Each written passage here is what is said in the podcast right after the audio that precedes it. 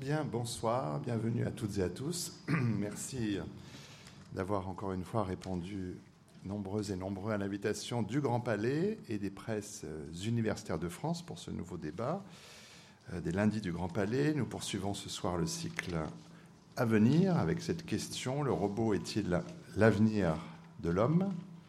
C'est un petit peu fort, peut-être, mon micro.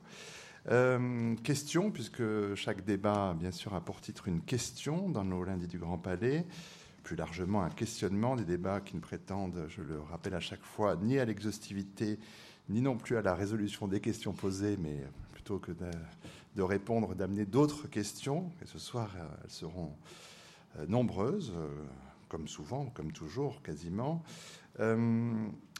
pour la façon dont nous procédons ici, alors dans un premier temps, pendant une, heure environ, je vais m'entretenir avec nos, intervenants que je vais vous présenter dans un instant. Et puis la dernière partie de notre rencontre est dévolue aux questions et interventions du public, avec pour seule règle de devoir euh, euh, s'interrompre quelques minutes avant 20 heures pour que cette salle puisse être vide à 20 heures avec le Grand Palais puisse poursuivre euh, selon les agendas prévus, agenda plutôt calme en ce moment puisqu'il n'y a pas de grande exposition et que toutes ces personnes sont venues spécialement pour vous écouter, messieurs. Euh, pour le moment des questions de la salle, n'hésitez pas vraiment à, vous en emparer au plus vite parce qu'il arrive parfois que les premiers soient un peu euh, longs, réticents et timides et qu'évidemment l'effet d'entraînement aidant, quand il reste plus que trois minutes, il y a dix mains levées et c'est horrible parce que je dois dire bah non, telle personne, telle personne. Bref, épargnez-moi cette douleur, mais ne m'épargnez pas, au contraire, euh, le fait de, pointer euh, euh, l'idée que je n'ai pas abordé les questions essentielles, qu'il fallait poser telle ou telle question. nous sommes là pour, pour être en, parfaite collaboration sur ce débat. alors pour mieux cerner les attentes des organisatrices, je me suis reporté au texte figurant sur la présentation de ce débat où l'on peut lire l'intelligence artificielle gagne petit à petit du terrain sur l'échiquier des compétences humaines et le temps où la supériorité des machines n'était qu'un fantasme post-apocalyptique, je ne sais pas pourquoi post-apocalyptique, semble aujourd'hui éculé entre excitation et crainte. Le cœur balance, quel avenir nous promettent ces robots qui surpassent désormais nos plus grands cerveaux au jeu d'échecs ou de go, on y reviendra. Quelle promesse du quotidien portent avec elles ces intelligences artificielles? Promesses et, craintes, donc on l'aurait vu. Hein. Euh, fantasme en tout cas, euh, il en sera question ce soir à bien des égards entre excitation et crainte, pour reprendre les termes de la présentation, ça me permet de faire aussi un premier tour de table pour savoir ce qui a amené euh, nos invités à s'intéresser à ces questions. Euh, invités que je vais présenter tiens, dans l'ordre de leur première prise de parole, euh, plus longuement, à mes côtés Tristan Cazenave, qui est donc euh, professeur d'intelligence artificielle au LAMSAD, à l'Université Paris-Dauphine. vous avez beaucoup travaillé sur les algorithmes d'intelligence artificielle pour les jeux et pour l'optimisation. On verra de quelle optimisation il s'agit. beaucoup de publications scientifiques, des programmes auxquels vous avez contribué euh, ont été champions du monde de Go Fantôme. Euh, on expliquera peut-être ça tout à l'heure, et de General Game Playing. On parlera aussi du LAMSAN, qui est important, mais d'abord une question personnelle pour savoir quel fantasme ou quel type d'excitation vous ont amené à vous investir dans ce champ de recherche, Tristan Cazenave. Euh, j'ai commencé par faire une thèse à l'Université Paris 6 sur l'apprentissage d'un ordinateur au jeu de Go. Donc, ce qui m'a motivé en premier pour faire cette recherche et pour être chercheur, c'était euh, de faire des algorithmes de jeu qui puissent jouer aussi bien que les êtres humains. Vous étiez joueur vous-même avant? Je suis premier d'un au jeu de Go, donc effectivement, euh, je suis un joueur de Go. Et quand j'ai commencé ma thèse, c'était en 1993. Les programmes de Go étaient très très très loin d'être aussi bons que les joueurs humains. Et c'était vraiment un gros défi à relever. Et, donc c'est ce qui m'a poussé à, à, faire des recherches et à commencer à faire de l'intelligence artificielle. Alors, on va revenir bien sûr sur ce match récent, mais je profite quand même aussi de cette euh, première prise de parole pour vous demander, c'est important pour notre débat, une définition de l'intelligence artificielle. Qu'est-ce qu'on entend euh, par là? Le but de l'intelligence artificielle, c'est de faire euh, reproduire par des machines les capacités intellectuelles des êtres humains. Bah, voilà qui est un peu plus clair. Pascal Chabot à vos côtés, philosophe, enseignant à l'Université des hautes études des communications sociales à Bruxelles, euh, auteur notamment de la philosophie de Simondon euh, chez Vrin et au PUF, d'après le progrès, les, sept stades de la philosophie, Global Burnout, l'âge des transitions et Chabot, le robot, dont nous allons parler, euh, de Simondo au, robot. Là encore, qu'est-ce qui vous a tiré vers des questions dont nous débattons ce soir? Mais euh, l'intérêt de, euh, de la pensée de Simondon, par exemple, et de la philosophie de la technique en général, c'est euh, contemporaine, me semble-t-il, c'est de, dépasser le rapport entre crainte des techniques, technophobie d'une part, et, enthousiasme immodéré pour essayer de comprendre quel nouveau type de relation on peut engager avec, euh, avec des nouveaux êtres. Et, euh, et, la question du robot, pour moi, philosophiquement, c'est euh, la question d'une entité qui, qui s'invite vraiment dans le, le, triangle avec lequel on, pense depuis toujours, les dieux, les animaux, les machines, depuis que l'humain est humain, il pense avec ces trois entités-là. Alors comment, comment le triangle est-il est bouleversé par, ou, ou, ne l'est-il pas par cette, ces nouvelles entités? On reviendra sur ces différents points. Pierre-Yves directeur de recherche à l'INRIA, établissement public de recherche dédié aux sciences du numérique responsable euh, de l'équipe Flowers euh, à l'INRIA, euh, une équipe qui s'intéresse aux interactions, explorations, apprentissage en robotique, développemental et social. On va expliquer tout cela, hein, tous ces termes-là, qui peut-être mis à bout sont, arrivent un peu brutalement aux oreilles de, notre public ce soir. Vous étudiez les mécanismes de l'apprentissage et du développement sensorimoteur, cognitif et social chez l'humain et chez les robots vous intéressez au rôle de l'auto-organisation euh, et de l'apprentissage au cours des interactions donc, entre cerveau, corps et environnement physique et social. Euh, vous avez notamment euh, publié récemment Monde mosaïque avec Jean Audouze, Jean Chapoutier et Denis Lamingue. Même question peut-être avant de développer sur votre travail notamment au sein de Flowers, sur votre envie de départ, qu'est-ce qui vous a amené dans ce domaine de recherche? Mais ce qui m'a amené dans ce domaine de recherche, c'est l'homme. Euh, assez tôt, j'ai été fasciné par euh, justement les mécanismes de l'intelligence et tous les mystères qui sont autour. C'est quelque chose qu'aujourd'hui, on ne sait pas vraiment définir ce que c'est que l'intelligence artificielle parce qu'on ne sait pas vraiment ce que c'est que l'intelligence. Mais euh, il y a un certain nombre de choses qui m'ont frappé il y a un certain nombre d'années. C'est d'une part des recherches sur, par exemple, les chimpanzés, auxquels on essayait d'apprendre à, parler. Et cette altérité, c'est-à-dire un autre animal, mais de le confronter à des dispositions qu'on pense spécifiquement humaine, comme le, comme le langage, c'était une manière pour moi extraordinaire de, ben, de, mieux se comprendre. Et une autre manière de prendre un, pas de côté pour mieux se regarder, ben, c'est de construire des machines, euh, d'essayer de comprendre par exemple comment une machine peut découvrir son corps, peut apprendre à marcher, peut apprendre à parler. La question du langage vous intéresse ô combien, on y reviendra aussi plus précisément tout à l'heure. Et je finis ce premier tour de table avec Denis Vidal, anthropologue, directeur de recherche à l'Institut de recherche et développement et à Paris Diderot, enseignant associé à l'école des études en, sciences sociales. Euh, alors, on va voir que vous êtes intéressé aux croyances religieuses de l'Himalaya indien. Euh, vous avez euh, mené des recherches dans le domaine de la, culture visuelle, de l'anthropologie de l'art, de l'anthropologie des techniques. Vous travaillez aussi, et on va voir quel est le lien avec des roboticiens, euh, à la conception euh, d'un robot humanoïde que peut-être certains ont rencontré euh, au musée du Quai Branly ou pourront rencontrer au musée du Quai Branly, Berenson, on reviendra sur ce nom, auteur notamment chez Alma Éditeur de l'essai aux frontières de l'humain, Dieu, figure de cire, robots et autres artefacts donc commissaire associé de l'exposition Persona au Quai Branly. là, le passage des croyances religieuses de l'Himalaya indien aux roboticiens, c'est vraiment une rencontre pour vous, Denis Vidal. Tout à fait. C'est une rencontre avec euh, un collègue là, de mon voisin qui s'appelle Frédéric Kaplan, qui était un brillant roboticien. Et moi, je m'intéressais euh, à l'interaction des gens dans l'Himalaya avec leurs dieux qui passaient par des objets. Et en discutant dans un café avec euh, Frédéric Kaplan, on, on a découvert que les problèmes qu'on se posait entre lui qui s'intéressait à l'interaction des gens avec les robots et moi, des gens avec des objets à travers lesquels les dieux se trouvaient, étaient incarnés dans, l'Himalaya, au fond, on s'intéressait à des problèmes, on était assez semblables et, on se heurtait à des énigmes assez semblables, qui étaient comment fonctionne la communication dans ce genre de cas. Et, ensuite, de fil en aiguille, je me suis intéressé à la robotique effectivement, jusqu'au point que vous avez décrit, à faire cette espèce de, de créature étrange qui est au musée du Quai Branly. Et dont on va parler bien sûr, mais pour pousser un petit peu plus loin géographiquement, je passe de l'Himalaya indien au Japon, mais c'est vrai qu'on dit souvent que les Japonais ont un rapport beaucoup plus simple, euh, évident aux robots, parce qu'ils ont aussi, euh, de par leur euh, croyance et leur religion, un rapport plus évident aux objets. Je mets des guillemets. Hmm.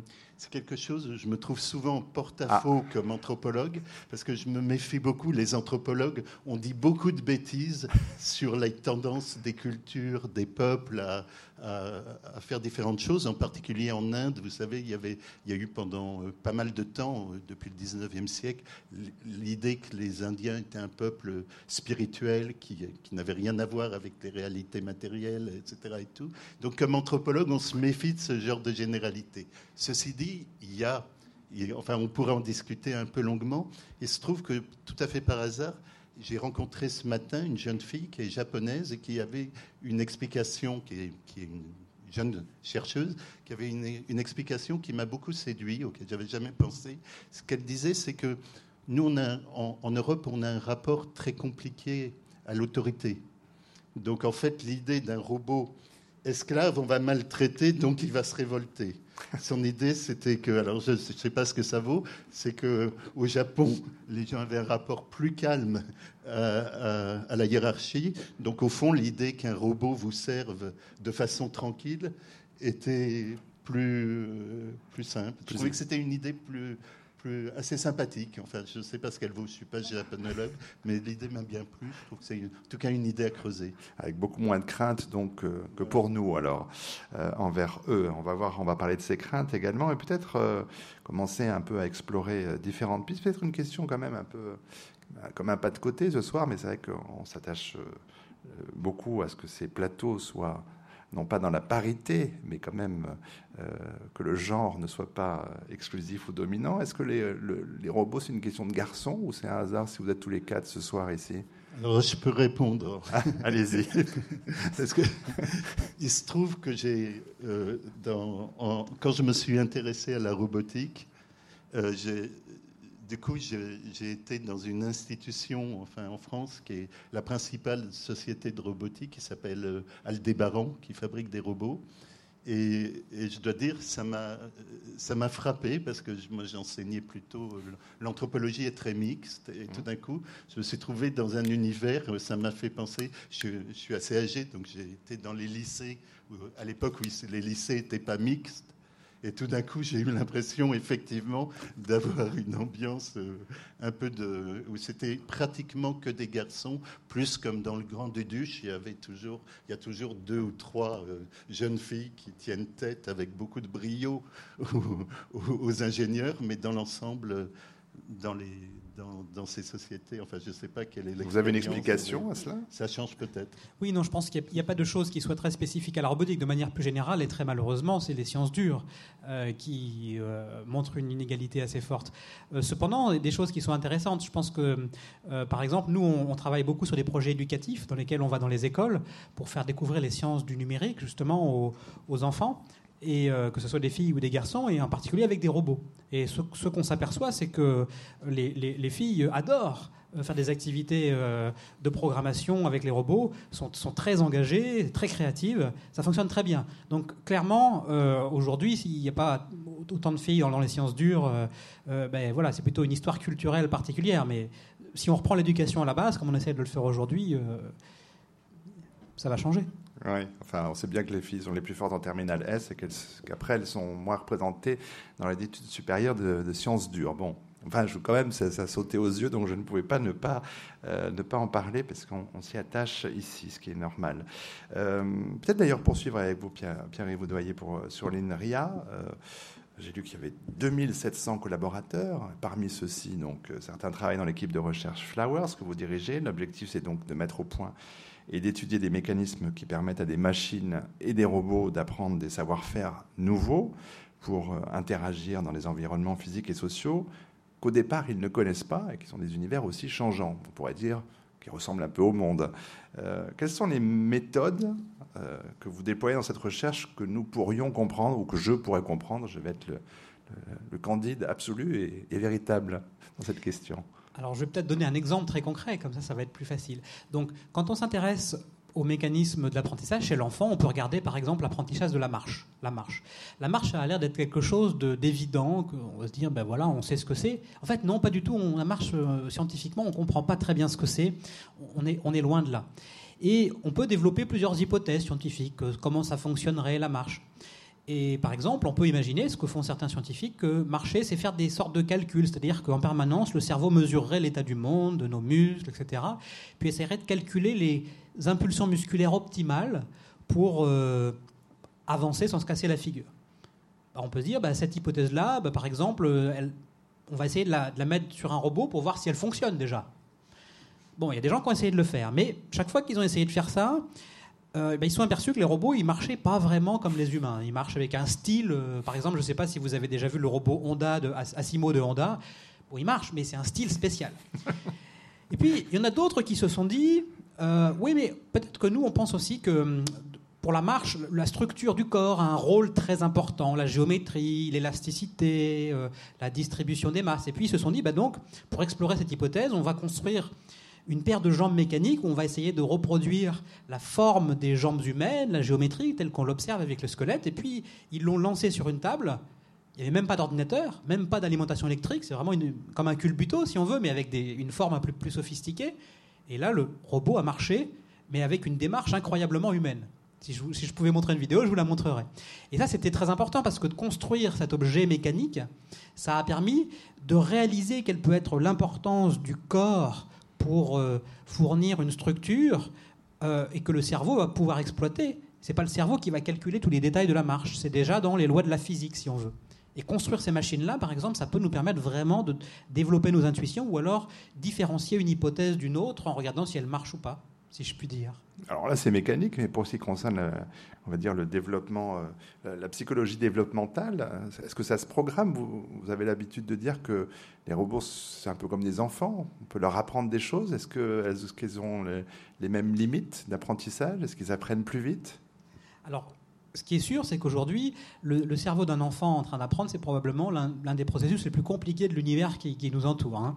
Euh, beaucoup de mystères restent à découvrir. Euh, quand il apprend l'enfant, il n'y a, pas juste son cerveau, il y a son cerveau dans un corps euh, en interaction avec l'environnement. Euh, c'est ce qu'on appelle un système complexe. Système complexe, c'est pas juste compliqué, c'est qu'il y a plein d'éléments du cerveau, de l'environnement en interaction, et c'est assez difficile de prévoir ce qui va se passer. En physique, il y a plein de systèmes complexes. Par exemple, la formation des galaxies, la formation des cristaux de glace, la formation des dunes. Ça fait bien longtemps que les physiciens se sont dit, ben, si on veut essayer de comprendre ces choses-là vraiment dans le détail, on ne peut pas juste observer et puis faire une phrase euh, théorique. On a besoin d'un langage un peu spécial, les mathématiques. Bah, le cerveau humain, c'est beaucoup, beaucoup, beaucoup plus compliqué. Est-ce qu'on pourrait imaginer le comprendre vraiment en se passant de tous ces langages? Aujourd'hui, on dit non, probablement qu'on ne peut pas. Et donc, on va commencer à essayer de développer des modèles. Donc, par exemple, des modèles de la manière dont des, des enfants, quand ils vont observer euh, euh, ben, quelqu'un en train de, en train de lui montrer des objets, puis prononcer une onde acoustique, regarde, c'est un vibidou, ça c'est rouge, euh, ça c'est un crayon. Comment est-ce qu'ils vont être capables de repérer des régularités dans, leur, dans le flux visuel, le flux sonore, et d'apprendre les premiers mots, par exemple. Et donc, on va travailler sur des méthodes statistiques pour essayer de modéliser ce qui se passe dans leur cerveau. Euh, on va rencontrer plusieurs personnes. On a évoqué le, nom pour l'instant de Berenson et on va en parler davantage. Mais qui est Poppy? Alors Poppy, c'est une, une, plateforme pour euh, construire, inventer des robots de formes assez différentes. Ça peut être des robots humanoïdes. Il y a un robot qui s'appelle Poppy humanoïde. Ça peut être des robots qui ressemblent pas du tout à des humanoïdes. Par exemple, on a un, petit robot qui s'appelle Poppy Ergo. Et vous, savez, la langue, dans les dessins animés Pixar, il y a une sorte de, lampe qui saute comme ça, qui est animée. C'est un robot qui ressemble à ça. Et alors le point commun, c'est que tout ça, ce sont des robots qu'on construit avec des briques de Lego, basées sur l'impression 3D, et qui permettent à monsieur tout le monde, des lycéens par exemple, qui ne sont pas du tout encore des experts en technologie, bien d'inventer, de construire des nouveaux robots et, et de les programmer. C'est de l'IMOI Et c'est effectivement un point très important que j'oubliais de dire. Ce sont aussi des robots qui sont libre et ce qu'on appelle open source. Open source, ça veut dire que tous les plans du matériel, toutes les lignes de code du logiciel sont librement mises à disposition de tout le monde sur Internet. Alors, je prends un peu de temps avec chacun pour pouvoir après mieux croiser les choses et parler avec euh, maintenant Tristan Cazenave du LAMSAD, un centre qui, est, euh, qui a été créé en 1974. Les thèmes originels de l'aide à la décision et de la recherche opérationnelle. ça a été complété par la suite par l'informatique décisionnelle, la théorie de la décision et donc l'intelligence artificielle. Le LAMSAD qui propose des solutions pour la conception, l'utilisation, la validation des modèles formels d'aide à la décision. On dit comme ça encore une fois, ça paraît un peu abstrait. On va prendre des, exemples assez concrets. Euh, des recherches qui sont menées au sein euh, du LAMSAD sont appliquées à des, choses extrêmement variées. La planification des transports, euh, l'ordonnancement, l'évaluation des appels d'offres, le confort dans les voitures des trains, comme ça parle à tout le monde, l'acceptabilité sociale des nouvelles technologies d'hydrogène, ça parle peut-être à moi, à tout le monde. Euh, les réseaux de télécommunications, ça, parle à tout le monde. Quelques exemples un peu éclairants, concrets, euh, de choses sur lesquelles vous travaillez au sein du LAMSAD. Alors moi, je travaille sur les jeux et sur l'optimisation. Donc au niveau de l'optimisation, on peut optimiser euh, quand on a énormément de choix possibles. parmi tous les choix possibles, ceux qui vont ramener la, meilleure, la meilleure évaluation, la meilleure fonction de coût. Donc euh, ça peut être par exemple dans les transports où euh, on doit charger des véhicules qui doivent euh, délivrer des, des, marchandises à différents endroits. Et ils doivent optimiser le déplacement qu'ils font et vérifier des, des, contraintes sur, sur les déplacements. Donc ça peut être un algorithme qui est appliqué à ça, mais qui peut s'appliquer aussi à des, choses en biologie. Donc par exemple, en bioinformatique, on a euh, des problèmes qui sont des problèmes d'alignement de séquences où on cherche à avoir les mêmes lettres les unes en face des autres pour comparer les protéines ou pour comparer l'ADN. Et donc les algorithmes qui s'appliquent euh, sur ces problèmes de transport, ils peuvent s'appliquer aussi sur les problèmes de bioinformatique pour comparer des analyses génomiques ou des, protéines. Alors, prendre la meilleure décision, évidemment, on voit bien que ça s'applique dans le, jeu. On a évoqué le jeu de Go tout à l'heure. Euh, j'imagine qu'on a tous suivi de près ou de loin euh, ce match qui a opposé le champion du monde euh, sud-coréen et AlphaGo, ce programme conçu par Google, qui s'est soldé donc par la victoire de, de la machine, 4 à 1. ça a surpris beaucoup de monde vous inclus. Est-ce que c'est une, étape qui vous semble vraiment importante dans la quand même jeune histoire de l'intelligence artificielle? Oui, oui, c'est vrai. Le jeu de Go, c'était quelque chose qui était euh, qu'on croyait inaccessible encore il y a, il y a 20 ans. Enfin, on, c'était un problème très difficile pour lequel on n'avait aucune solution. Et euh, donc, euh, l'avantage de, ce qu'a fait Google, c'est qu'il a permis de montrer des recherches sur l'apprentissage, justement. Donc la machine qui apprend à jouer toute seule au Go ou à jouer à partir de parties de joueurs professionnels, ça a permis de faire des progrès très très importants dans, dans, le jeu de Go. Et donc l'apprentissage, c'est comme euh, ce que disait Pierre-Yves, c'est de l'apprentissage statistique. C'est-à-dire qu'on fait des statistiques sur beaucoup de parties et ça nous donne euh, des résultats qui sont... Euh, plus forts que, ce que, que, les, êtres humains de faire ces statistiques. Oui, parce que ce qui a surpris les, les, observateurs euh, qui pouvaient comprendre de quoi il s'agissait, dont, vous faites partie, euh, concernant la, partie d'AlphaGo, euh, c'est le nombre de, de, coups assez peu orthodoxes initiés par la machine, qui ont visiblement un peu déstabilisé son, son adversaire humain. Ça tendrait à, dire que la, machine non seulement a battu le champion du monde, mais en plus qu'elle a ouvert de nouvelles perspectives dans la façon de, de, jouer au Go. Oui, oui, la, machine a découvert par elle-même de nouvelles connaissances du Go. Donc j'étais euh, euh, vendredi, euh, samedi à une conférence avec Fanoui, donc celui qui s'est fait battre 5-0 par la machine. Le champion d'Europe. Le champion d'Europe, voilà, c'est ça. Et donc il commentait les parties de AlphaGo contre Lycédol. Et il disait que, par exemple, alors, le coup 32 de la partie numéro 2, donc il y a un coup que, que, personne n'avait encore joué et n'avait prévu, euh, il a des amis professionnels, un ami professionnel qui a vu ce coup et qui a pleuré pendant une heure, tellement il a trouvé ce coup beau, ce coup euh, intéressant. Donc euh, il y a effectivement une, invention de nouveaux coups, une invention de nouvelles stratégies qui a été faite par AlphaGo et qui est extrêmement remarquable. C'est-à-dire qu'on a, on a de la créativité vraiment dans le, dans le jeu de Go grâce à AlphaGo et on a des professionnels qui, qui remettent en question ce qu'ils ont appris ou qui apprennent de nouvelles choses grâce à ce, à ce logiciel. Parce que Kasparov écrivait dans une, dans une tribune hein, qui a été publiée, je crois, dans, Le Monde en France, avant que la partie contre le champion du monde n'ait lieu. Euh, bon, il pensait que l'humain gagnerait. Bon, il s'est trompé, mais il disait qu'en tout cas, n'importe quel programme gratuit d'échecs en ligne était aujourd'hui aussi fort que Deeper Blue, le programme qu'il a battu, euh, lui, Kasparov, il y a 20 ans. Donc là, on, mesure bien l'avancée toujours prodigieuse des, programmes et de l'intelligence artificielle. Oui, effectivement. Enfin, les, programmes d'échecs, maintenant, ils sont très, très au-dessus des, joueurs humains. Et donc, enfin, le, problème, c'est quand on a des programmes très, très forts, c'est qu'on on, est en mal d'explication. C'est-à-dire qu'on voit qu'ils jouent très très bien, mais on ne comprend pas forcément leur coup. Et donc, euh, voilà, c'est, on en est arrivé à ce point-là au jeu d'échecs. C'est-à-dire que les, les humains se, font battre sans comprendre vraiment pourquoi. Après, ça leur permet quand même de progresser et de, voir euh, que des coups sont, sont meilleurs que d'autres et, de, réfuter certaines théories. Mais c'est, euh, voilà, on est à un niveau surhumain où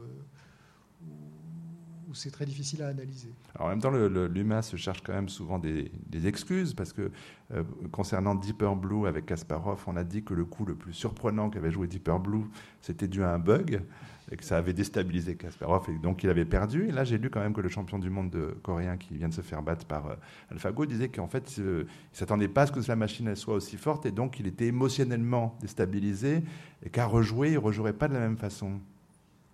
Des excuses ou il y a un fond quand même de vrai? C'est un petit peu des excuses parce que Lycédol, c'est quand même un grand champion, donc il est habitué au stress, il est habitué à avoir, euh, avoir de la pression et à, bien réagir à la pression. Alors après, le problème, c'est qu'effectivement, il était face à une machine, donc il, y a, quelque chose au niveau émotionnel qui se passe quand on joue une partie de Go et on échange des émotions avec son adversaire. Et là, il était euh, face à un mur et il voilà, il n'avait pas de retour euh, sur ce qu'il faisait ni sur ce que pensait la machine. Donc il y a, peut-être effectivement une part de, d'échange émotionnel qui est différent quand on joue contre une machine que quand on joue contre un, être humain. Peut-être une, dernière précision sur cette question, Tristan Cazeneuve. Il y avait un, fait euh, qui m'a semblé moins médiatisé, enfin qui m'avait échappé moi. En 2014, DeepMind, euh, donc toujours euh, c'est Google, a fait gagner des ordinateurs à 49 jeux d'arcade comme Space Invaders, Casbrick, vous évoquiez mur de briques, avec ce qu'on appelle la méthode d'apprentissage profond, le deep learning. Euh, donc, on va faire ça très simplement, ce sont des réseaux de neurones artificiels. Vous allez pouvoir développer ou pas. C'est ce type de progrès qui a amené à AlphaGo aujourd'hui?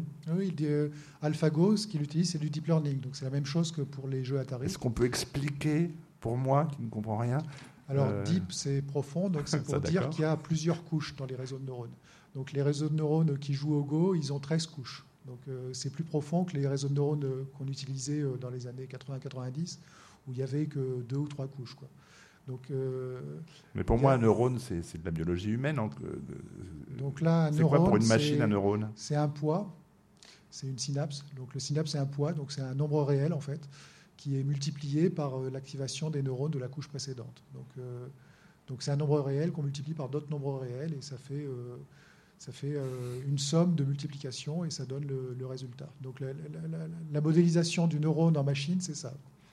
Bon.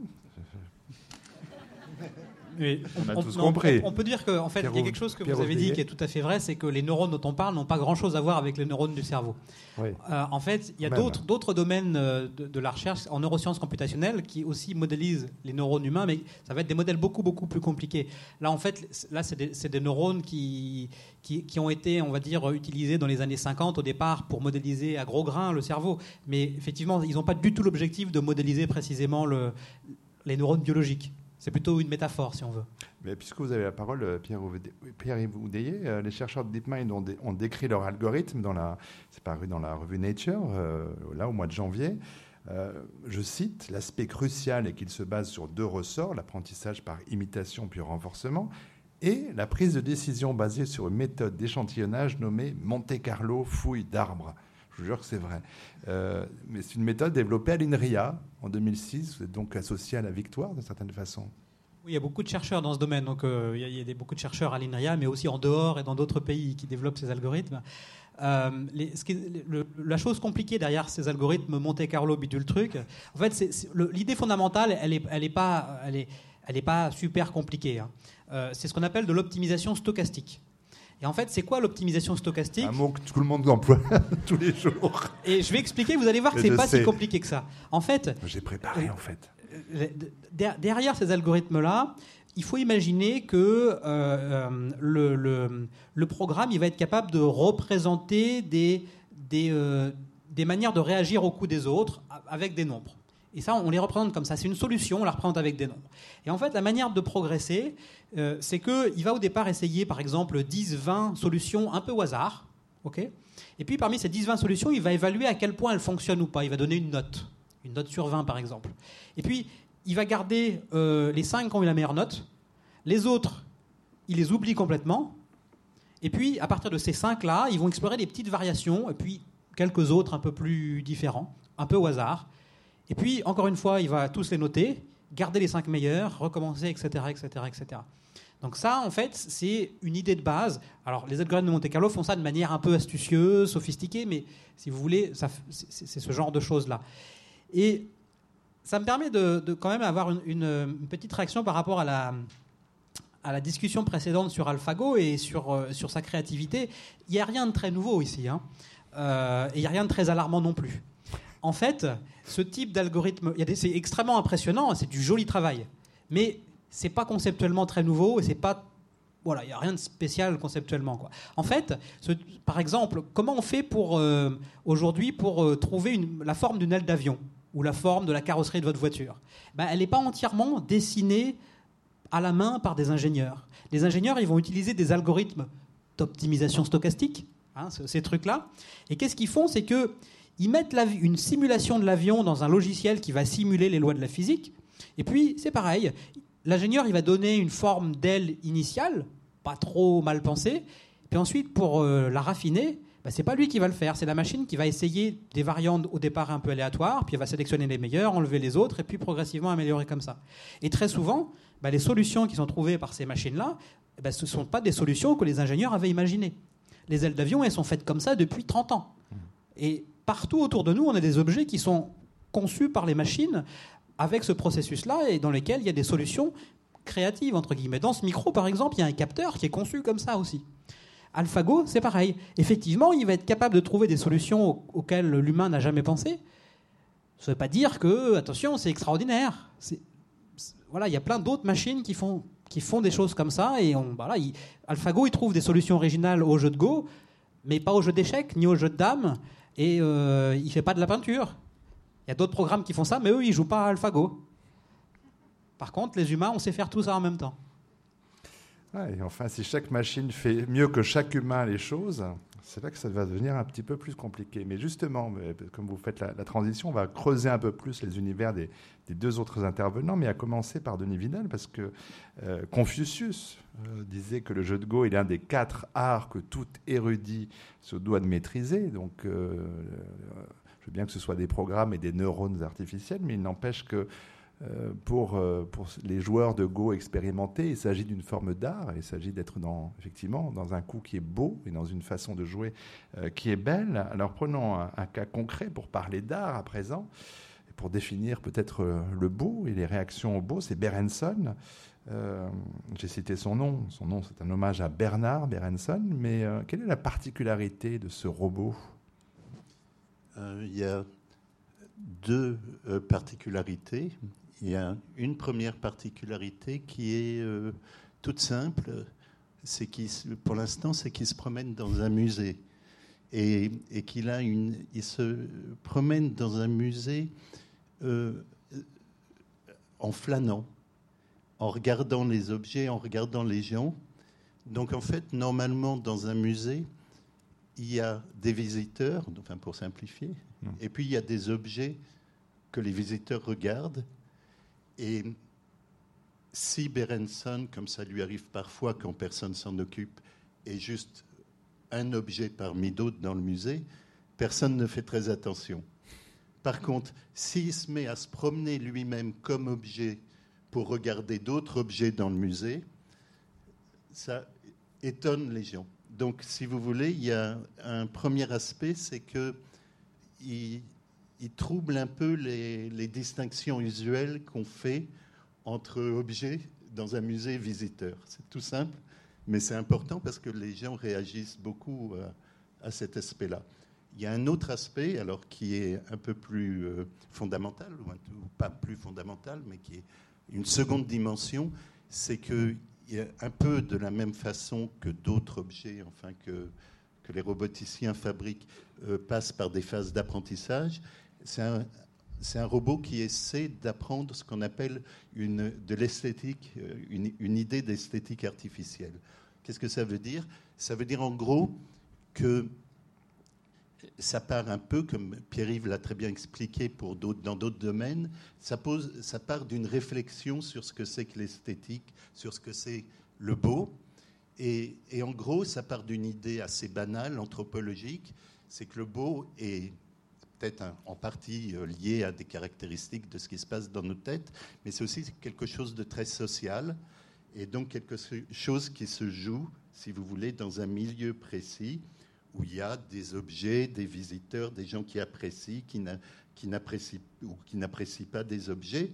Et donc, ce qu'on essaie de faire, c'est un robot qui se mêle à cette affaire-là, donc qui lui-même est dans le musée et qui, comme les gens, en quelque sorte, même si c'est de façon très euh, sommaire, en quelque sorte, apprécie certains objets, n'en apprécie pas d'autres, l'exprime par des, par des expressions. Il faut dire à quoi il ressemble peut-être Berenson. il ressemble. Alors ça c'est un autre aspect. C'était une volonté qu'on avait. Alors j'ai dit très vite parce que bon c'est un autre aspect de, de notre réflexion, sur, enfin surtout des, en tant qu'anthropologue sur la robotique, c'est qu'il y a une espèce de souci de démystifier un peu la robotique et donc de montrer que c'est pas quelque chose d'aussi euh, futuriste qu'on le croit dans les, dans les films de science-fiction.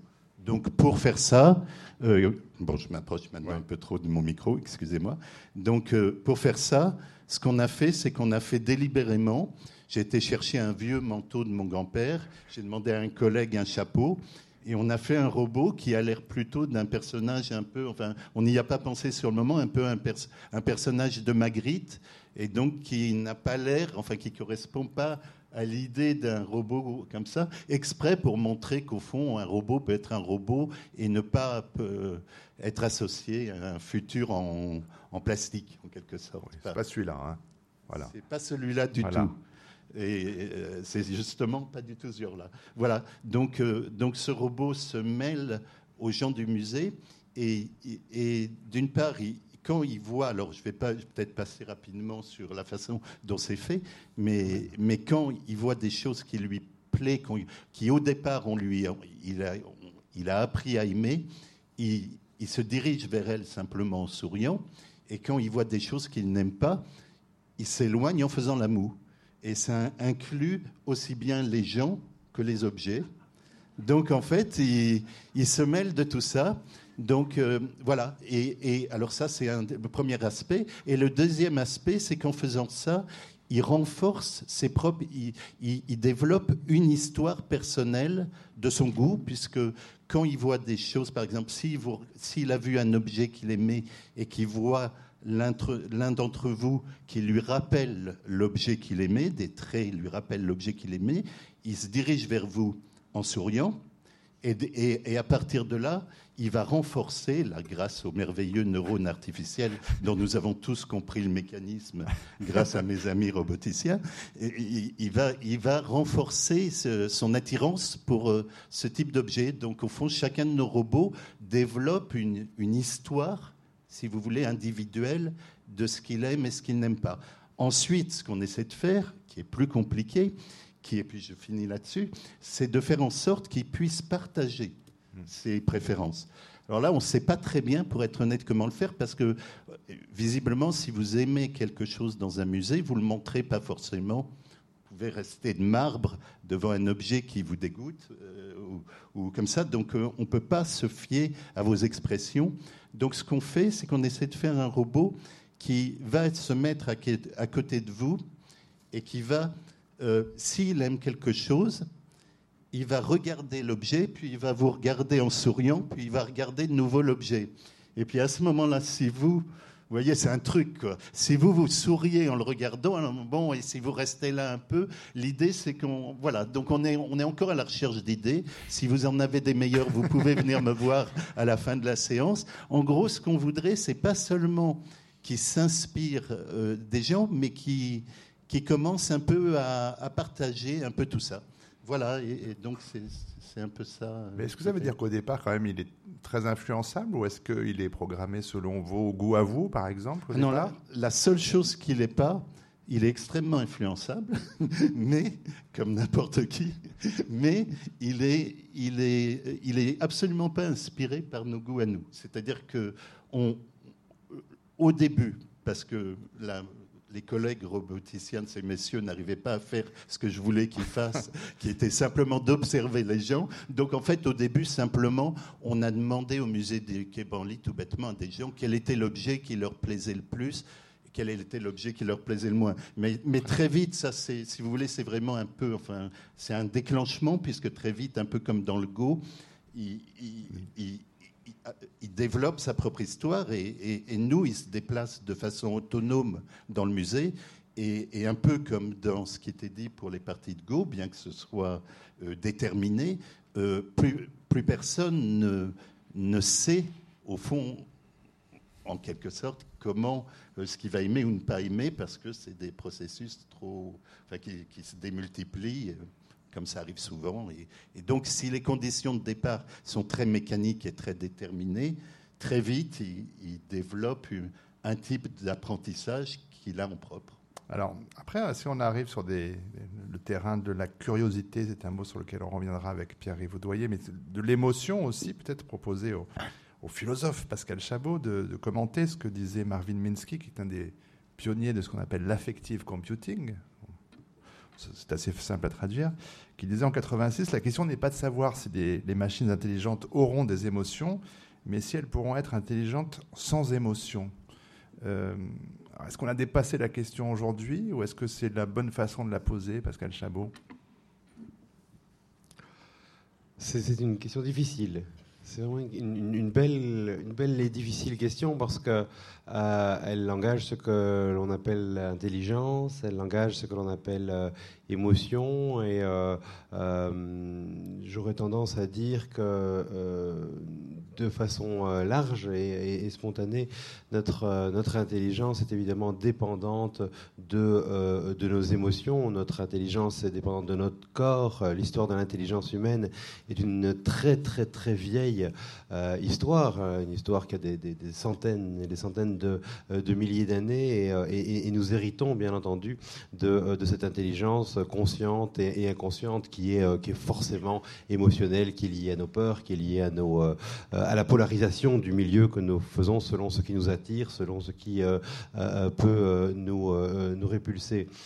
donc une intelligence humaine sans, sans, émotion, c'est bien sûr impossible. cela étant, la question de l'intelligence artificielle et la question de l'abstraction, des toutes petites abstractions euh, que, euh, euh, que l'on décide de faire dans ce, grand océan qu'est l'intelligence humaine pour essayer de les modéliser, de les, de les imiter au mieux avec ce trouble. Et c'est vrai que la question du, trouble, la question des, frontières est revenue de nombreuses fois dans ce, dans, dans ce débat et c'est tout à fait passionnant parce que le robot, euh, c'est l'autre.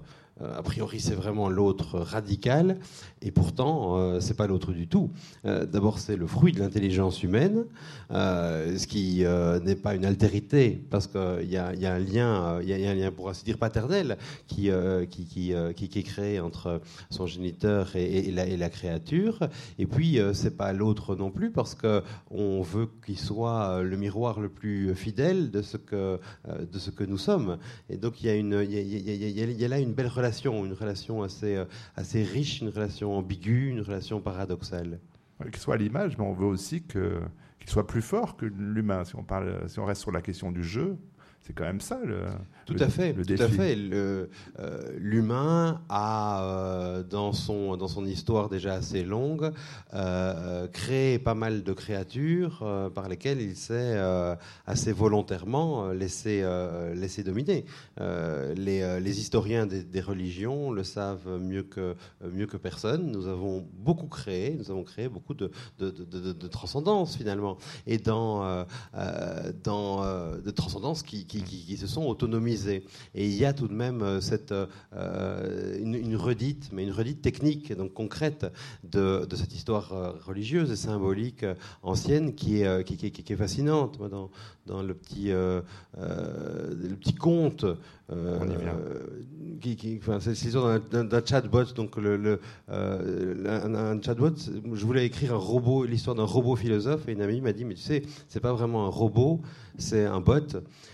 Et, et en, en, googlant, je me suis rendu compte qu'on les appelait des chatbots, ce qui, vu mon nom, est assez, assez comique. Enfin, je, je me suis rendu compte par la suite.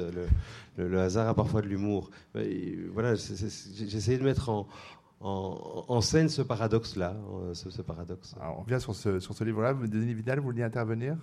Une réaction?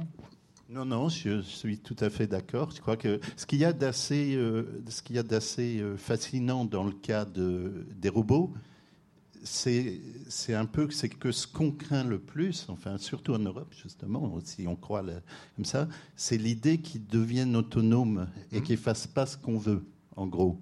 Or, euh, c'était un peu ça mon point de départ, en fait, comme anthropologue, c'est que moi je travaillais euh, avec des dieux qui passent leur temps à pas faire ce qu'on veut, ce qu'ils veulent. Donc en fait, faire une créature artificielle qui fait pas ce qu'on veut, ça, c'est, on sait très très bien faire dans toutes les cultures, dans toutes les sociétés depuis toujours.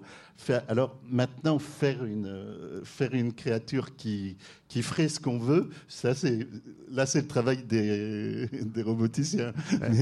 Mais, c'est plus banal finalement.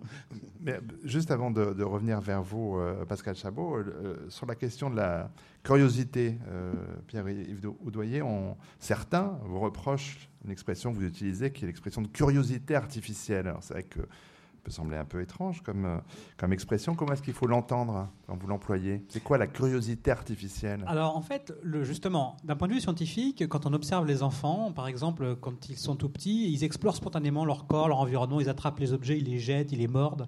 Et puis, euh, euh, plus tard aussi, il y a tout un tas de comportements chez les adultes qui se lancent dans des activités.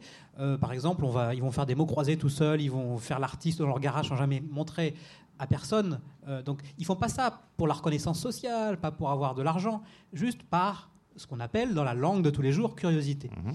Euh, ou euh, ce que les psychologues ils vont employer un mot un petit peu plus sophistiqué qui s'appelle motivation intrinsèque. Mais en fait, ces choses-là, on a l'impression qu'elles sont très très importantes dans notre vie, mais d'un point de vue scientifique, on est encore très très loin de les comprendre justement. Et comme je le disais tout à l'heure, pour un petit peu avancer euh, sur ces mécanismes-là, une manière, c'est d'en faire des modèles informatiques, robotiques. Et donc nous, on travaille justement sur des modèles, des mécanismes d'exploration spontanés qui correspondent à ce que dans la langue de tous les jours on appelle la curiosité. Et donc par exemple, on va euh, s'intéresser à des, modèles dans lesquels euh, les, robots vont être capables de, s'intéresser à des, choses nouvelles, à leur propre initiative. Alors comment on peut faire ça? En fait, dans un robot, on peut mettre ce qu'on appelle une machine de prédiction. C'est-à-dire que en permanence, d'ailleurs c'est la même chose qui se passe dans notre cerveau, on essaie de faire des prédictions sur ce qui va se passer dans les prochaines millisecondes, les prochaines secondes, les prochaines dix minutes. Euh, et évidemment, à partir de ces prédictions, une fois que les choses se passent, peut mesurer l'erreur en prédiction. C'est pareil pour les robots. Ils sont capables, avec ces mêmes algorithmes d'apprentissage statistique, après avoir vu un certain nombre de choses, de faire des prédictions. Et puis l'erreur peut être mesurée. Et en fait, cette erreur, on peut l'utiliser comme une mesure de la nouveauté, par exemple, de ce qui se passe, ou une mesure de la surprise de ce qui se passe autour. Et on peut programmer les robots pour essayer de rechercher volontairement cette surprise. Donc ça veut dire qu'on va mettre dans leur tête une sorte de petit calculateur qui mesure quand est-ce qu'il y a de la surprise et quand est-ce qu'il n'y en a pas.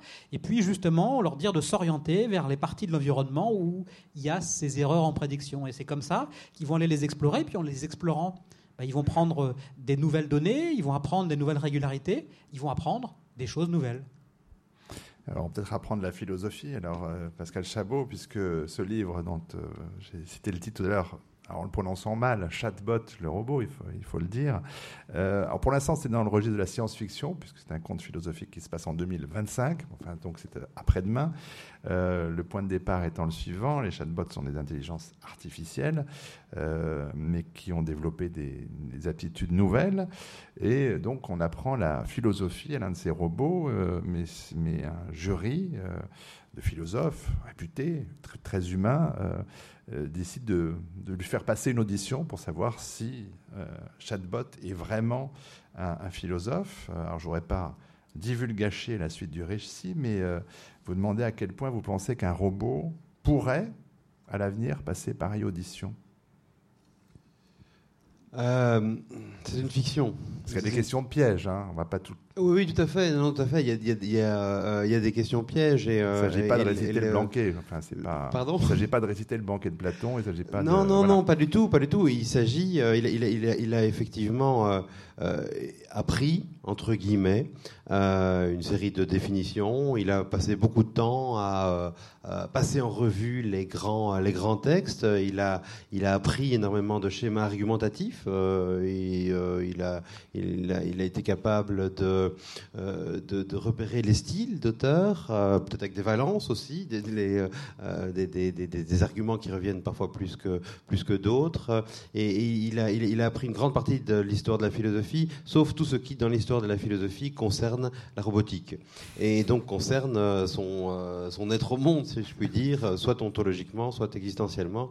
Et, effectivement, moi, ça m'a beaucoup amusé de, de le voir déstabiliser un, jury et réinterpréter certains des grands, euh, des grands classiques de l'histoire de la philosophie, euh, par exemple la dialectique du maître et de l'esclave, en disant ben, euh, qui suis-je, mais qui êtes-vous aussi alors? Puisque Hegel, dans la dialectique du, euh, du maître et de l'esclave, avait bien vu que la conscience de soi de l'esclave était nécessaire pour que le maître ait une conscience euh, de lui-même. Donc le robot peut, peut, bien objecter que si lui n'a pas de conscience de lui-même, alors les, maires, les maires de palais, disons, les, les, les, maîtres n'en ont pas.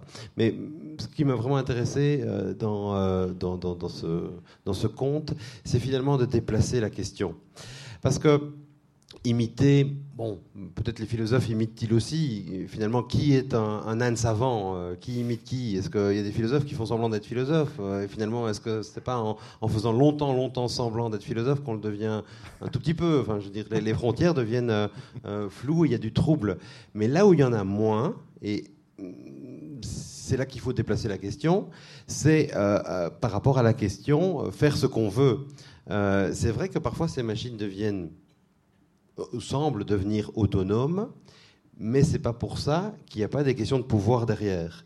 Et je crois que les questions les plus importantes sont les questions politiques, les questions de pouvoir, les questions de rapport à l'emploi, de, rapport au trading à haute fréquence, etc.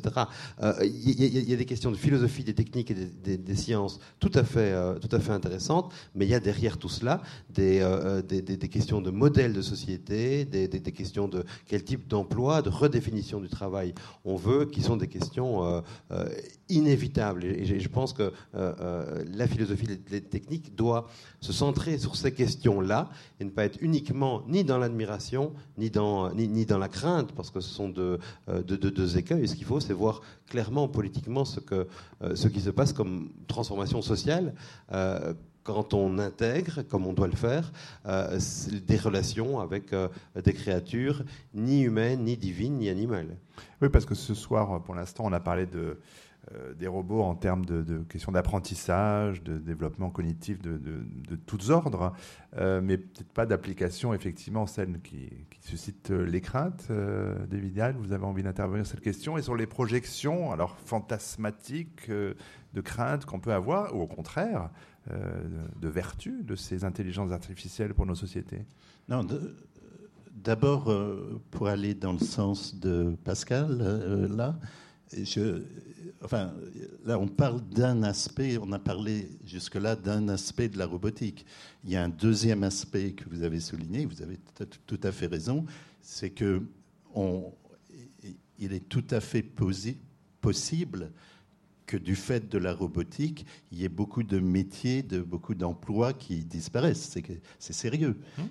à partir du moment où c'est le cas, il y a deux façons de, raisonner par rapport à ça, classique. Soit de dire que chaque fois qu'il y a eu ce genre d'évolution, de nouveaux métiers se sont créés, et d'autres, une autre position qui dit que c'est pas évident euh, que ça continue à se passer comme ça. Hmm. À partir du moment où ça se passerait pas comme ça, ça pose un problème de savoir Qu'est-ce que c'est qu'une société dans laquelle comment redistribuer le revenu? Qu'est-ce que c'est qu'une société dans laquelle euh, on nous a habitués? On n'est pas tous des aristocrates, on n'est pas tous des rentiers.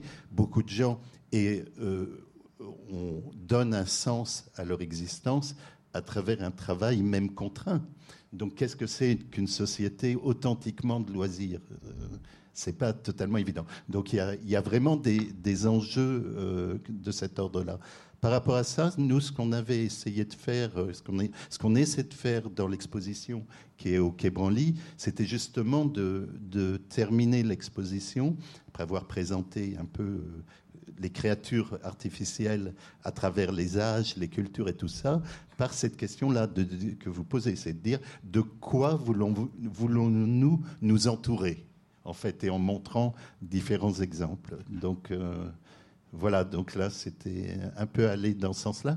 Peut-être juste très vite, la deuxième idée par rapport à ça, c'était enfin que moi, j'avais un peu essayé de développer euh, dans, le bouquin là, que vous avez cité, c'est qu'au fond, on, on, a, par rapport à un robot, il me semble, mais par rapport pas seulement à un robot, par rapport à tout objet un peu anthropomorphique, il y a deux attitudes il y a une première, un premier aspect sur le, qui est presque inévitable, où l'objet fonctionne comme un piège. Mmh. C'est-à-dire, quelque part, que ce soit le robot qu'on a fait ou, ou, d'autres, c'est d'abord un piège. C'est-à-dire, ça nous fascine, ça nous, ça, nous prend. Et, mais il y a un deuxième aspect qui vient très vite, c'est la façon dont on joue avec. et donc, j'avais opposé les notions de piège et les notions de pacte, de pacte anthropomorphique. Et je crois qu'on va être obligé d'inventer des sortes de pactes avec les machines qui nous entourent et que c'est intéressant. Et ça, on a déjà fait ça avec des objets, on, a fait ça avec des tas, on fait ça avec les dieux. Mais avec des objets. Pascal Chabot Oui, mais cette, euh, cette, idée de pacte est, est, est, fondamentale et euh, ce pacte sera difficile. Euh, ce pacte sera difficile parce que tout dépend des intérêts en jeu. Finalement, on est dans un, double jeu d'imitation. On crée des robots qui nous imitent, et puis très souvent, quand ils sont euh, introduits dans le monde du travail, euh, l'efficacité de ces robots, le fait qu'ils soient capables de travailler parfois 24 heures sur 24, qu'ils ne soient pas sujets au burn-out, etc., etc., en fait des inconsciemment en tout cas, des objets à imiter, des travailleurs parfaits d'une certaine manière. On a la notion de travailleur parfait qui, euh, euh, qui, euh, qui, qui et pour peu que ce travailleur parfait colonise trop les imaginaires, ben, il devient un, un piège pour euh, ces travailleurs heureusement imparfaits que sont, euh, que les humains, magnifiquement imparfaits. Donc euh, si on, reste dans une logique uniquement utilitariste, euh, uniquement utilitariste, là, euh, la compétition humain-robot tournera toujours au désavantage euh, des, humains. Si par contre on parvient à avoir des cadres beaucoup, beaucoup plus larges où, comme vous dites, la question du, loisir, de l'emploi peut être réinterprétée, on peut trouver des, collaborations qui soient, qui soient riches, qui soient peut-être beaucoup plus, beaucoup plus ludiques, beaucoup plus saines socialement. Mais, mais ce n'est pas gagné. c'est vraiment un jeu de pouvoir.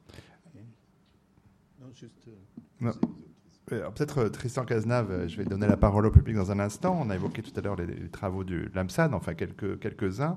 Et on parlé notamment de cette question d'aide à la décision, de prendre la meilleure décision possible. Alors, vous voyez venir d'assez loin. c'est ce qu'on attend aussi de nos élus, qui prennent les meilleures décisions possibles. Alors, on se plaint des technocrates et des cabinets ministériels qui prennent les décisions loin du terrain. Euh, l'intelligence artificielle euh, Est-ce euh, est-ce qu'on vous regarde de, très près dans les hautes sphères du pouvoir pour savoir s'il n'y aurait pas des, modèles à prendre chez vous pour prendre les bonnes décisions? Je mets plein de guillemets hein, autour de, cela. Hein. Effectivement, récemment, j'ai été contacté par France Stratégie, donc par l'organisme qui est l'ancien commissariat général au plan qui travaille avec le Premier ministre pour réfléchir à l'organisation des régions. Donc on s'est posé la question d'appliquer l'intelligence artificielle à l'organisation des régions en France, donc de savoir quels départements sont rattachés à quelle capitale régionale. Et donc on a fait des modélisations euh, économiques et des transports entre les différents départements, des flux financiers, des distances, enfin de, plein de paramètres qu'on a pris en compte pour essayer de réfléchir à ce qu'un algorithme d'intelligence artificielle pourrait nous dire sur l'organisation des régions. Donc effectivement, je pense qu'il y a des questions de ce type-là qui vont se poser. Et plus l'intelligence artificielle va faire de progrès, plus on pourra l'appliquer à des choses complexes et à des choses euh, qui peuvent être aussi des choix politiques. Mais on a tenu compte de vos, de vos recommandations ou pas euh, C'est entre nous, là. Mais... non, je crois que ça s'est décidé un peu autrement. Mais je crois, qu'il euh, y, a actuellement. Faut en aujourd'hui. Hein, les, les, départements ont encore le choix, je crois. C'est-à-dire que ils peuvent encore décider de se rattacher à une autre capitale régionale que celle qu'ils ont actuellement. Donc il y, a encore des possibilités de, d'optimiser l'organisation des régions. C'est un, premier pas. Euh, je ne sais pas si... Euh, vous avez une question pour Pierre-Yves Douillet euh, non, je croyais que vous vouliez lui, poser une question directement, mais par rapport à ce qu'on vient de dire là, peut-être une dernière réflexion avant que j'ouvre la, euh, la parole au public. Il y a un micro qui est là, donc derrière, la première personne qui a une question à poser peut lever la main et on va lui apporter. Oh là, il y en a deux qui se lèvent tout de suite. Euh, on va vous amener le, micro, monsieur. Euh, si, je, lance ça le temps qu'il fasse le tour parce qu'il est, jeune, mais c'est loin. la question du langage est, est, une question qui vous importe beaucoup. Apprendre à parler aux robots, ça paraît être une affaire extrêmement complexe. On a vu que les neurones biologiques, c'est quand même autre chose que les neurones euh, numériques. Euh, je sais pas le bon mot. Euh, on est-on de ce côté-là? Alors, effectivement, le langage, ça reste encore très très difficile pour les robots. Et peut-être que c'est justement utile de, de, faire un petit contrepoint parce qu'on a l'impression que dans les technologies qu'on voit se développer autour de nous, on, voit apparaître par exemple des systèmes de dialogue ou par exemple dans les moteurs de recherche ou sur votre téléphone, vous pouvez lui parler, lui poser une question, mm. puis il, va vous, parfois vous répondre de manière assez pertinente. Euh, ça ne veut pas dire pour autant que ces machines-là comprennent les phrases qu'on leur dit de la même manière que nous. Mm. Et euh, la manière dont ces systèmes fonctionnent aujourd'hui, qui peuvent répondre à des questions de manière très pertinente et très utile, c'est en faisant des statistiques sur des milliers de textes, des milliers de dialogues, euh, en allant chercher dans des bases de données de représentation des connaissances qui sont toutes exprimées sous forme de texte.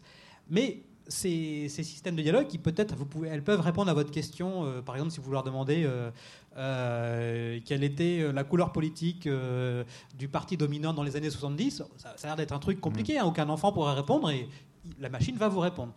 Ben, Mais il n'y a pas d'intelligence dans cette réponse. Néanmoins, à côté de ça, si vous dites à un robot regarde, on va jouer à la marchande, et ben voilà, ça c'est la table, et ça c'est le siège. Voilà, allez, assieds-toi. Rien comprendre.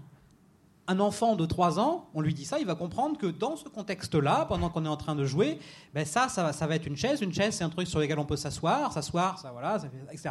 Donc en fait, ce qui est compliqué, ce que les machines vraiment ont du mal à faire aujourd'hui, on a encore beaucoup de chemin à faire, c'est de faire le lien entre les symboles du langage, les mots, et puis le monde physique et sensoriel qui est autour de nous. Et ça, c'est très compliqué. Ça, c'est vraiment très compliqué. Peut-être.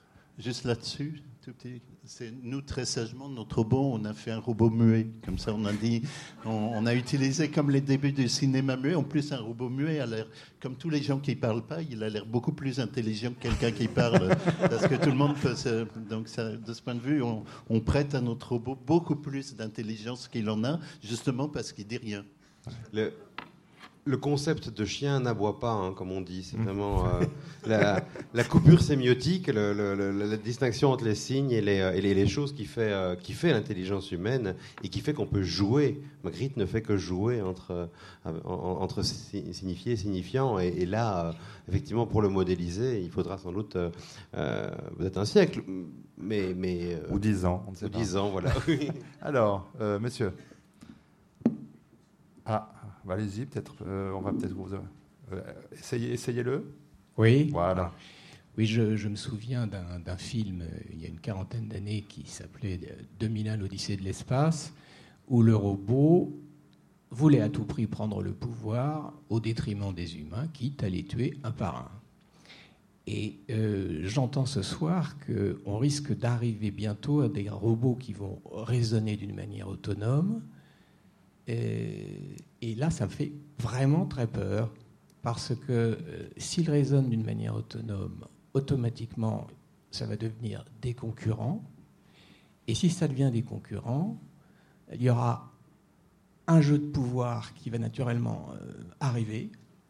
Et peut-être que les scientifiques que vous êtes sont en train de jouer aux apprentis sorciers et euh, sont en train de créer, pour se faire plaisir, par euh, raisonnement intellectuel, par, parce que vous avez beaucoup de capacités intellectuelles dont vous faites plaisir, vous exprimez votre potentiel, mais est-ce que vous n'êtes pas en train de créer des monstres qui vont carrément euh, nous gouverner dans 30 ou 40 ou 50 ans?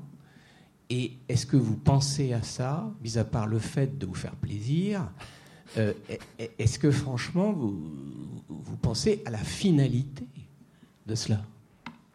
Allez-y, messieurs. La singularité, on y Oui, arrive là. mais c'est une. Oui. Pascal Chabot pour commencer.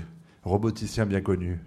Non, non, mais voilà, je, je- je voulais juste répondre sur la peur. Euh, Il y, a les, euh, euh, il y a les deux, euh, deux, deux- deux- deux questions. C'est une, question d'abord pour les, pour les roboticiens que vous, euh, que, que vous posiez, mais euh, il faut tout de même voir que dans, euh, dans, dans- dans l'histoire des, des- des technologies, chaque introduction de nouvelles techniques a fait, euh, a fait peur euh, de manière extrêmement large et euh, ces peurs se sont souvent amoindries lorsque l'on a vu des impacts tout à fait favorables de ces, ces, innovations. Par exemple, lorsque vous devez vous faire opérer du genou, par exemple, et qu'il y a un assistant robot qui peut faire une, une- une opération de manière beaucoup beaucoup plus fine. Alors là, la peur symbolique est large. Elle est pour ainsi dire confrontée à, à un- à quelque chose qui est un contentement de pouvoir avoir euh, cette, euh, cette aide-là. Mais, mais il est tout à fait euh, certain qu'on on, euh, on- on se pose des questions par rapport, euh, par rapport à cela. Mais Pierre Oud- Donc, quelques, effectivement, quelques éléments de réponse. D'abord, il y a quelque chose de très important que vous avez dit, c'est qu'effectivement, quand on fait de la recherche, il faut toujours s'interroger sur sa finalité, euh, même si euh, il peut y avoir d'autres paramètres qui poussent les chercheurs à, à développer certaines dimensions. Et en particulier, il y a effectivement des recherches en robotique qui sont faites pour faire avancer notre compréhension fondamentale de l'univers qui nous entoure ou du vivant. Et puis il y a d'autres recherches dans le monde de la robotique qui sont faites pour des applications dans notre quotidien pour euh, euh, accompagner les personnes handicapées ou pour euh, aider les humains à prendre de meilleures décisions. Et dans ce cas-là, effectivement, aujourd'hui, de plus en plus de, chercheurs ben, défendent le point de vue qui a été défendu par mes deux voisins tout à l'heure, qui est de très tôt mettre en place une réflexion éthique qui implique, au premier lieu, eh bien, de- d'expliquer au plus grand nombre, aux décideurs, au grand public, où est-ce qu'on en est aujourd'hui des technologies parce que la finalité, ce n'est pas les chercheurs qui doivent la décider, c'est la société elle-même qui doit réfléchir dans quel sens elle veut aller, et puis prendre ses décisions. Ensuite, cette question sur les robots, elle n'est pas très spécifique aux robots, elle est, plus générale au développement de toutes les technologies. Et aujourd'hui, effectivement, dans les sciences du numérique, il y en a certaines qui posent des questions. Mais c'est peut-être pas celles justement auxquelles les, gens imaginent. Euh, je pense qu'effectivement, avoir des, des machines qui euh, demain vont euh, avoir une intelligence euh, ou une autonomie euh, similaire à celle d'un humain et qui pourraient être des concurrents, ça relève de la science-fiction délirante. hein. C'est- complètement de la science-fiction délirante. Euh, Aujourd'hui, on, va dire, on, pense déjà qu'arriver à, à imaginer les mécanismes qui pourraient permettre à une machine d'avoir la capacité d'adaptation et d'autonomie d'un enfant de 4 ou 5 mois, peut-être dans 40, 50, 60 ans, mais ça pose des problèmes scientifiques faramineux. Alors par contre, il y a d'autres technologies des sciences du numérique aujourd'hui qui se développent et qui posent des problèmes pas dans 50 ans, pas dans 20 ans, pas dans 10 ans, mais aujourd'hui et depuis quelques années, et qui sont des problèmes très importants, dans plusieurs di- dimensions. Euh, D'abord, si on reste dans le domaine de la robotique, il n'y a pas besoin d'avoir- de l'intelligence pour être dangereux. Par exemple, les drones, aujourd'hui, eh ben, c'est un développement de machines qui peuvent se déployer, pas simplement pour des raisons militaires, mais pour des raisons civiles, n'importe où, avec n'importe quel objet à transporter. Aujourd'hui, par exemple, dans notre pays et dans d'autres, vous allez dans n'importe quel magasin de jouets et pour 40 euros, vous pouvez acheter un objet télécommandé volant qui comporte une caméra auquel vous pouvez attacher, ce que vous voulez et que vous pouvez faire voler où vous voulez. Alors évidemment, la loi, elle dit vous n'avez pas le droit d'aller là. Les gens mal intentionnés font ce qu'ils veulent. Ça, ça pose des vrais problèmes aujourd'hui. On parle pas d'intelligence. Ensuite, si on parle des technologies d'intelligence artificielle, il y en a d'autres aujourd'hui, effectivement, qui posent des problèmes. Des technologies qui nous sont très utiles au quotidien. Par exemple, les grands moteurs de recherche, les grands systèmes d'information, les grands systèmes d'aide à la décision aujourd'hui se basent sur des algorithmes qui vont étendre notre esprit dans, le sens où ils vont être capables de nous aider à euh, synthétiser des masses d'informations considérables. Euh, et, ces masses d'informations considérables, une fois synthétisées arrivant à nous, ben, c'est celles que nous mémorisons, c'est celles qui nous permettent de comprendre le monde qui nous entoure, c'est celles qui nous permettent de prendre des décisions. Les décideurs aujourd'hui utilisent ces systèmes-là pour se faire des synthèses du monde qui les entoure. Ce sont des algorithmes qui leur font ces synthèses la plupart du temps. Et le problème, c'est que comment est-ce qu'on peut euh, on va dire, une fois, à partir de là, ça veut dire que ça va avoir un impact assez, important sur les décisions qu'on prend, sur la manière dont on comprend le monde autour de nous, qu'on soit des décideurs ou des enfants ou monsieur tout le monde. Et donc, ce qui est important, ça va être de comprendre ces algorithmes. Ces algorithmes, ils sont possédés par qui aujourd'hui? Ben, Par les multinationales anglo-saxonnes qui ont pris de l'avance. Pour les comprendre, la base, c'est de les connaître. Est-ce qu'ils sont publics? Non, ils ne sont pas publics. Donc aujourd'hui, vous avez la, vie quotidienne de la plupart des gens dans le monde qui est en grande partie influencée par les informations qu'ils reçoivent, qui sont elles-mêmes médiatisées par des algorithmes qui sont gardés secrets par des entreprises. Là, il y a un véritable problème politique et sociétal, par exemple. Ce n'est pas un problème du futur, c'est un problème du présent.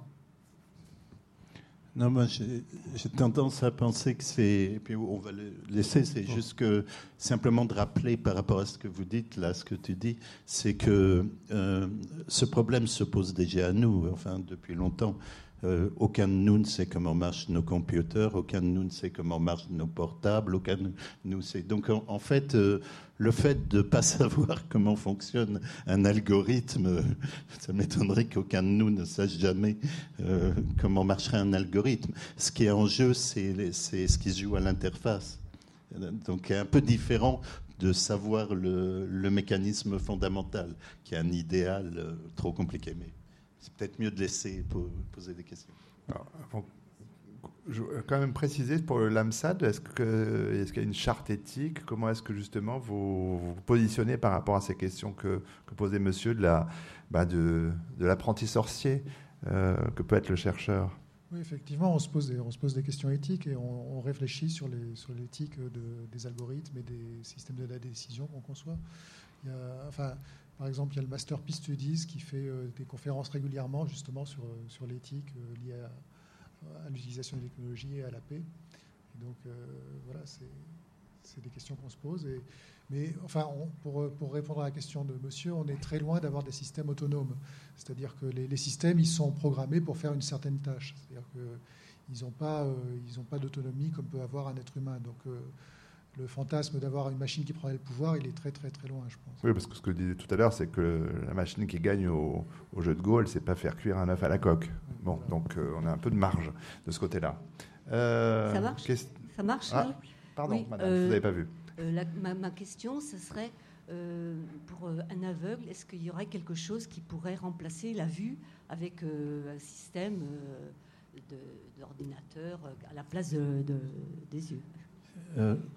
Il se trouve que j'ai assisté à, l'Institut, il y a un Institut de la Vision, quelque part, place de la, Bastille, et il y a un, des objectifs euh, d'un des robots qui était en train d'être fait à un moment, qui s'appelle Roméo par euh, Aldébaran, était d'aider euh, peut-être pas des aveugles, des aveugles, c'était avec des aveugles, mais en tout cas avec des malvoyants et, éventuellement des aveugles le problème, c'est que là, il, faut être très très prudent, je crois, parce que là, mes, collègues, enfin, qui sont pas, enfin, les roboticiens le diront mieux que moi, il y a, beaucoup de frimes euh, au niveau, de, pour des raisons un peu de d'obtenir des crédits, etc., de, la robotique. Il faut faire attention parce qu'il y, des, y a des efforts pour aller dans le sens, mais il ne faut pas faire croire aux gens que c'est que c'est pour tout de suite. Mais, effectivement, moi j'ai assisté à des expériences avec des aveugles et, et, d'une façon générale, si vous voulez, c'est peut-être intéressant à dire. Moi j'étais très étonné euh, quand je me suis intéressé à, ces questions de robots compagnons en demandant, alors c'est vraiment euh, pas statistique, c'est pas, pas un sondage comme ça, mais quand j'en parlais à, à des gens dans mon entourage un peu âgés et tout, euh, euh, euh, l'idée, par exemple, d'un robot qui les aiderait à, je sais pas, bêtement, à entrer dans son bain, en sortir, à mettre ses chaussettes. Moi, toutes les réponses que j'ai eues unanimement, mais il est, quand est-ce qu'il vient, ton robot? Et, donc, en fait, alors que dans l'abstrait, il y a cette idée du robot qui, que les gens, euh, qui est terrible, qui va faire un monde dans lequel tout est isolé. En fait, quand, on parle concrètement de ce qu'il peut faire, euh, j'ai toujours vu l'attitude inverse, c'était les gens impatients, de, parce qu'il y a l'idée que dans ce cas-là, il faut reconnaître, alors ça peut, faire le, ça peut donner aux gens plutôt plus d'autonomie par exemple, euh, même hmm. de quelques années chez eux, qui est le, le, plus grand désir de la plupart des gens à un certain âge, quand ils commencent à avoir des problèmes de santé. Donc, euh, c'est, je crois que pour revenir aux questions d'éthique, en fait, c'est, vraiment ça va se jouer. Alors, il y a les roboticiens, mais c'est vraiment dans les usages que tout ça va se jouer. Et, et l'éthique, c'est une éthique des usages, en fait, comme, comme avec les couteaux de cuisine, en fait. Pierre Oudéier, vous voulez oui, juste en complément, je suis entièrement d'accord. Euh, et, d'ailleurs, pour, pour, compléter, ces, robots, par exemple, d'assistance aux personnes qui ont des handicaps physiques, la plupart du temps, euh, ils vont pas du tout ressembler aux robots qu'on a dans, notre imaginaire. Ça va être plutôt des choses qui vont être plus proches euh, de, de, de la chaise roulante, mais un, un, peu tunées, un peu, un peu améliorées. Mais ça va pas être des trucs à pattes avec une tête. Ça, va, des machines, à autre chose. plutôt. Voilà. Et puis par ailleurs, aussi dans ce domaine-là, c'est vrai que pour la vision, il y a encore des difficultés, mais il y a tout un tas d'autres prothèses euh, qui sont remplies d'algorithmes d'intelligence artificielle. Les personnes qui ont perdu une jambe aujourd'hui, ben, il y a plein de prothèses robotiques qui se développent, qui leur permettent de remarcher. Euh, les pacemakers, il y a beaucoup d'intelligence artificielle dedans. Les prothèses auditives, en fait, ce sont des, machines qui incorporent beaucoup d'algorithmes d'intelligence artificielle. Donc effectivement, ce sont des, choses qui ne ressemblent pas à l'image, si vous voulez, du robot, de l'intelligence artificielle qu'on a dans les films, mais néanmoins, dans la vie de tous les jours, c'est plutôt celle-là qui est présente. Oui. Juste là-dessus, on peut imaginer très vite un robot qui lit pour vous, par exemple, ce qu'il y a euh, sur une boîte de conserve. Là, c'était des tests comme ça, très simple. Voilà, c'est ce que j'allais dire. C'est là où on en est exactement. Alors, qui a le micro? Je ne sais pas. Alors, monsieur, puis après, mademoiselle au centre. Euh, merci. moi, j'ai une question autour de l'apparence et de l'esthétique, ou même le design du robot. Aujourd'hui, la plupart des robots qui existent ont une, ont une apparence qui suggère directement leur fonction, qui n'est pas pas une apparence humaine. Pour autant, dès qu'on parle de relation robot-humain, on a euh, dans, une, dans un objectif de camoufler l'intelligence, enfin humaniser l'intelligence artificielle qui nous fait peur, on donne forcément une apparence humaine. Euh, sauf que j'avais vu une, interview de Masaori Mori justement euh, à l'exposition du Quai Branly Persona étrangement humain, qui disait justement plus on se rapprochait de l'apparence humaine, en fait au contraire plus ça nous faisait peur parce que la moindre mimique, le, le moindre clignement d'œil qui, est raté, ça nous rappelle qu'on n'est plus devant un, une, enfin, plus devant un humain, mais devant une machine. Donc, on fait penser à un, mort vivant et ça nous fait peur. Donc, est-ce qu'on a euh, un nouveau genre de, de, machine industrielle, un nouveau design industriel qui va apparaître, euh, une nouvelle forme, une nouvelle esthétique qui est ni humaine ni euh, directement reliée à la fonction, quelque chose un peu comme votre robot du, du, musée qui est drôle, qui est nouvelle esthétique qui nous rassure et qui nous permettent de, un peu camoufler l'intelligence artificielle. Merci. Je ne sais pas si répondre ou euh, je crois que c'est. Euh, oui, oui, enfin, l'idée de Maury, vous avez raison, qui, en fait est une idée de Freud. Hein. c'est une idée d'inquiétante étrangeté. Mais en, euh, l'idée, c'est pas de camoufler du tout l'intelligence artificielle. C'est. c'est c'est de, en quelque sorte d'enrichir l'interaction, donc euh, euh, de créer une interaction intéressante. Donc euh, oui, oui, pour aller très vite, oui, oui, je pense que c'est. Si vous voulez, j'ai tendance à penser, pour faire une comparaison qui peut sembler un peu cavalière, mais les anthropologues pour ça aiment bien les faire du comparatisme. C'est on, a le même problème, par exemple, quand vous savez le, le portrait, quand on fait le portrait, l'art du tableau, du portrait il y a des périodes, il y a cette idée, la plupart des artistes pensent qu'un portrait trop réaliste est un mauvais portrait. Donc, et, en même temps, un portrait trop, abstrait, ça marche de temps en temps, Picasso, etc. Mais il y a l'idée, qu'est-ce que c'est qu'un bon portrait euh, pour un peintre? C'est pas évident. De même, euh, vous voyez, donc euh, je pense que il y a pas de, il y a des solutions. Ça sera une forme, ça sera des formes de créativité qui s'appliqueront, ce que vous voulez dire, à la robotique. Et il n'y a pas de, finalement, de, il n'y a pas une règle inéluctable par rapport à ça. Vous voyez ce que, ce que je veux dire? Donc je pense qu'au fur et à mesure que ces objets se développeront, il s'inventera, les designers, tout le monde, des, des formes qui, qui est différentes, avec des avantages différents. Madame. Bonsoir. Euh, D'abord, merci pour cette euh, conférence, ce débat d'une très grande qualité. Euh, ce n'est pas vraiment une question, c'est plutôt une interrogation générale. On parlait des. Donc, je rejoins monsieur sur les robots à l'image de l'homme. Et du coup, je me pose la question du transhumanisme et finalement de l'accession à une certaine immortalité. Est-ce que c'est pas aussi ça euh, qu'on cherche euh, à avoir un, homme immortel euh, au final?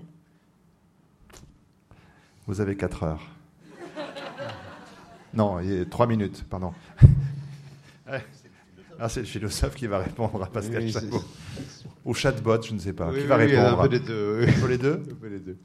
Euh, il est certain que euh, le, le, transhumanisme est, euh, est, une religion, je passe mes mots, qui se veut une, une, une religion d'avenir, qui est une religion dont l'instrument est un instrument concret, technique et pas un instrument euh, symbolique, un instrument de texte, un instrument de, euh, de, de parole. Et euh, il, est, euh, il est aussi avéré que euh, la pensée transhumaniste a la question de, de, la mort dans, dans le viseur, mais qui ne l'a pas. l'a pas. Euh, et, et euh, d'une certaine manière, euh, quand on reprend tous les, tous les vieux mythes de l'alchimie, pour prendre un autre savoir symbolique, la fontaine de jouvence, l'immortalité, l'omniscience, etc., ces, ces, ces, ces, mythes ont été des, attracteurs pour l'humanité, pour une humanité qui est antifataliste nous sommes euh, humains, en tout cas nous sommes dans une civilisation anti-fataliste, fondamentalement anti-fataliste. Il n'y a pas quelque chose que l'on appelle, euh, tiens, c'est le destin, on l'accepte une fois pour toutes. On parlait, on parlait de la vision, on parlait du fait d'être aveugle. Eh bien, euh, nous sommes dans une, dans une civilisation où on, se dit, tiens, il peut y avoir des, des, très graves et, et accidents, mais c'est pas pour cela qu'il y a une fatalité à, à, être aveugle et uniquement aveugle. Le transhumanisme est, est, est, mu par cela, par cet élan de, de pouvoir euh, renverser euh, certaines, certaines frontières. Et euh, me semble-t-il, ce, ce, désir-là, s'il n'est pas, n'est pas le seul, est, est un désir intéressant reculer les frontières de la mort, c'est quelque chose que, qui peut être intéressant, surtout quand on voit un, ami obligé de s'en aller. Euh, cela étant, la vraie question du transhumanisme, c'est que c'est un sport pour Californiens très très riches. Euh, c'est ça. Euh, c'est ça. La question, elle est à nouveau, elle est à nouveau politique. Mais bon, on se dit que, des recherches qui peuvent être financées par, par, par certaines entreprises peuvent bénéficier par, par la suite Je viens de finir en fait, le grand livre de Yankelevitch sur la mort, Vladimir Yankelevitch, La mort, 500, 500 pages environ. C'est une merveille absolue et, euh, il, montre bien que la méditation première sur la mort est une méditation sur la vie. Donc ça, c'est pas quelque chose que le transhumanisme euh, euh, pense beaucoup. Juste un petit commentaire très court. Oui, c'est entièrement juste. Et il faut insister que le, trans, le transhumanisme, c'est effectivement principalement une religion nord-californienne pour riches, et que bien qu'elle utilise la technologie et certains scientifiques euh, pour développer son argumentation, c'est, euh, on va dire, un, courant religieux qui n'a rien à voir avec, euh, on va dire, ce que pensent et les objectifs et les méthodes de la plupart de la, des, des, chercheurs de la communauté scientifique, y compris en robotique. La plupart de mes collègues sont horrifiés chaque fois qu'ils lisent une interview euh, des, des, gens du Singularity Institute, et on passe notre temps à essayer évidemment d'expliquer de, que c'est pas de la science. dernière toute petite intervention. Oui, euh, vous avez donné l'exemple de la conception d'ailes d'avion en CAO, hein, conception assistée par ordinateur, ce qui n'est pas, pas, particulièrement nouveau d'ailleurs, ça se fait depuis un certain temps. Est-ce qu'il y a des, artistes qui utiliseraient des, machines pour euh, s'aider à faire des tableaux, à, écrire de la musique? Et une autre question que, aussi qui concerne le, puisqu'on parle de robots humanoïdes, est-ce que la peur qu'on a, c'est pas parce que justement ils nous ressemblent de trop et qu'on a peur de nous-mêmes? Alors première première question. Je prends la première partie de la question et. On peut répondre oui parce qu'il faut faire vite. Non, oui. Donc oui et depuis longtemps. Non, vous, vous, avez raison. Il y, a, il y, a, tout un tas d'exemples dans le monde d'artistes qui aujourd'hui utilisent les machines, soit pour les aider à créer des œuvres, ou soit les artistes créent des machines qui créent des œuvres. Et il y a même sur le marché de l'art des œuvres créées par des machines. Des œuvres créées par des machines, oui. C'est pareil pour la musique, évidemment.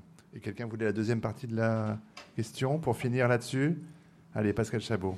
Mais euh, de la fin. Oui, sur, euh, sur la peur.